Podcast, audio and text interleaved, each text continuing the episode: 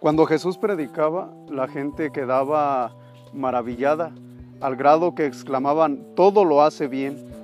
¿Por qué exclamaban todo lo hace bien?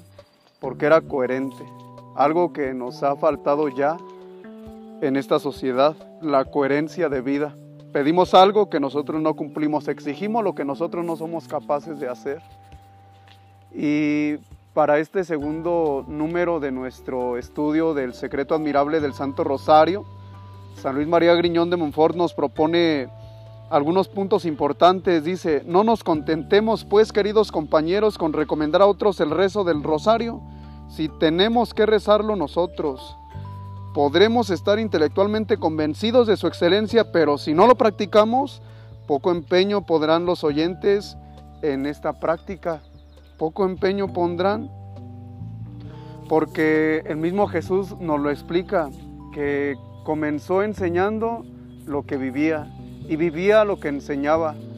El Papa Francisco en una ocasión dijo a unos religiosos en la homilía, dime cómo vives y te diré cómo oras, dime cómo oras y te diré cómo vives. Imitemos al apóstol que no conocía ni predicaba sino a Jesús y a este Jesús crucificado.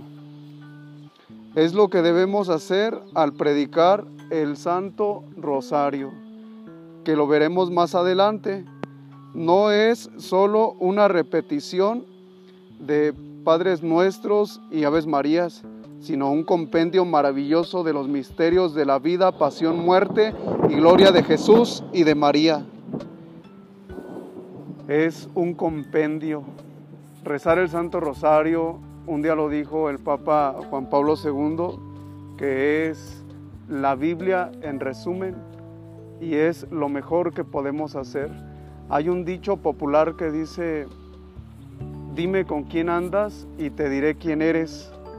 El que con lobo se junta, aullar se enseña. Y creo que en este momento esto viene a colación porque la única forma en la que nosotros podremos impregnarnos de Jesús es meditando su vida. Y la mejor forma de meditar su vida es el Santo Rosario, nos lo dice, San Luis María Griñón de Montfort. Así que no olvidemos que la mejor forma de parecernos a Jesús es viviendo, buscando, anhelando, meditando su vida. Solamente así podremos parecernos a Jesús. Que Dios los bendiga, paz y bien.